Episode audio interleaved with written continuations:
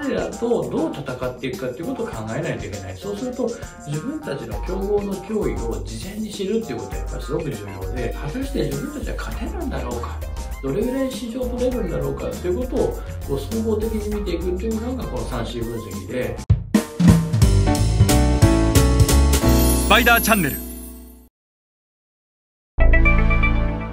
えー、皆さん、こんにちは。スパイダーの森部です。えっ、と、今日はですね、えー、アジア新興国市場に参入する上で、まあ、参入戦略を作る上で、えー、重要になってくる 3C 分析というフレームワークについてお話をしたいと思います。で、えっと、この 3C 分析がですね、一体どういうフレームワークなのかというのはもう、あの、ググってもらえばいろいろ出てくると思うので、えっと、今日は 3C 分析そのもののお話というよりかは、これをいかにアジア新興国市場に参入するときに、えー、使っていくか活用していくか、えー、むしろ活用できるフレームワークか使えるフレームワークかっていうことについてちょっとお話をしていきたいと思います。で、えっと、まあ、あの、3C 分析その名の通り3つの C なんですが、えー、カンパニー、自社ですね、それからカスタマー、市場、えー、コンペティター、えー、競合の、まあ、3つを分析する手法なんですが、あの、アジア新興国市場にこう参入するときにですね、この、あの、3C 分析って非常に、えー、使えるフレームワークで、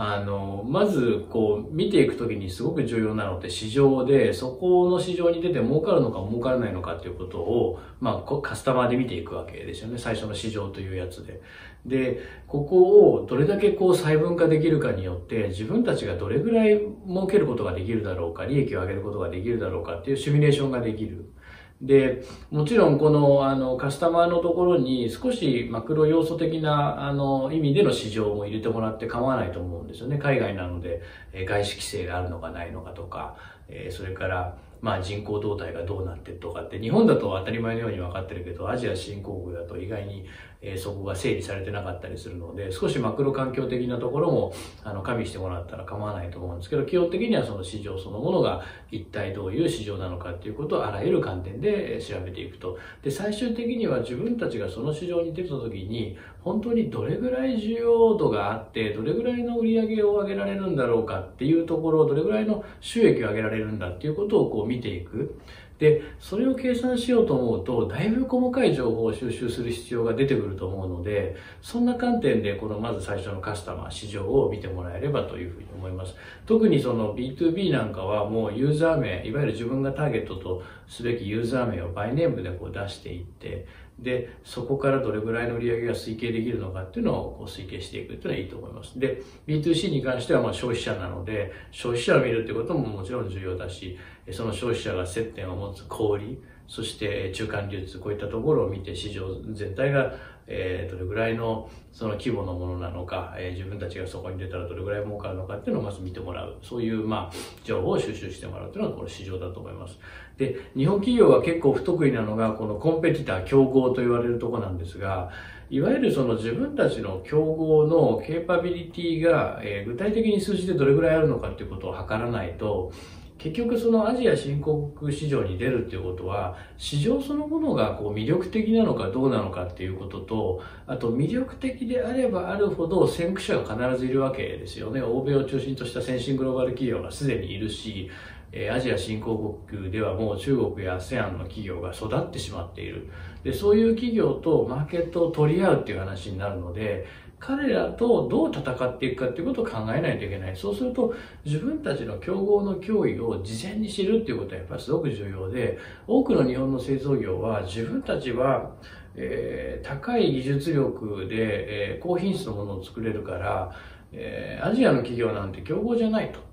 欧米の企業なんて競合じゃないなんていうことを、まあ、産業によっては非常に強く思っている、未だに思っているところが、節があって、でも結局その日本みたいにそんな完璧なものを求めていない市場でもあるんですよね、アジア新興国市場って。で、そうすると本当に競合の脅威ってどうなんだろう、なぜ競合の商品はマーケットに求められてるんだろう、認められてるんだろうと。で、仮に今認められてても、我々日本の製品が入ってったらきっと日本の製品の方がいいんでみんながこっちを選ぶはず。こんな誤解を持ちながらこう市場に参入するっていう日本の製造業も少なくないので、やっぱり競合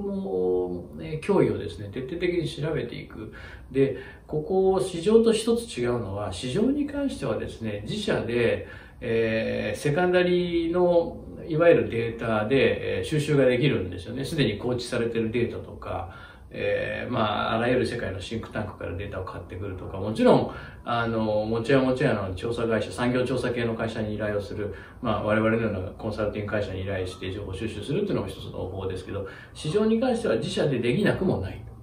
一方で競合調査に関しては他社の嫌がる情報をこう手を突っ込んで抜いてくるわけですからこれはなかなかやっぱりあの専門の業者に、委託をしないと本当に深い情報っていうのは分かってこなくて自分たちの営業マンが、拾ってくるような競合の情報って正直あんまり鮮度のいい競合の情報ではないですし流度の細かい情報でもないので、ここに関してはやっぱり、えー、業者をしっかり使っていくということを考えるというのは一つ重要なのかなというふうに思います。で、そうすると、まあ、どれだけ儲かる市場なのかということと、そこにはどれだけ、え、強い競合がいるのかっていう、この二つが分かってくると。で、そうなってくると、今度自社、カンパニーというところを見ていくわけなんですが、まあ、自分たちの、いわゆる経営資源を見渡すわけですよね。これだけ儲かる市場に、これだけ脅威な敵がいます。そこに自分たちがこう入っていく。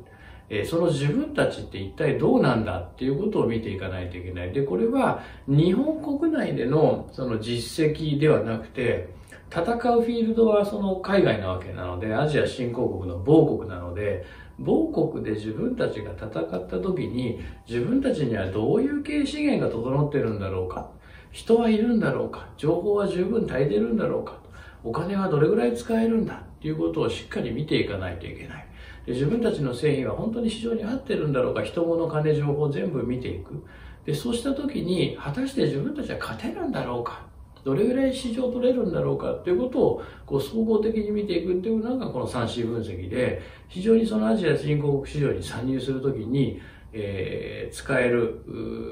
フレームワークだと思うので、一度皆さんがこう参入戦略を立てるときにですね、この 3C 分析っていうフレームワークに、あの、順じてこう戦略を組み立てていくっていうのは一つのいい方法だというふうに思います。えー、それでは今日はこれぐらいにしたいと思います。また次回お会いいたしましょう。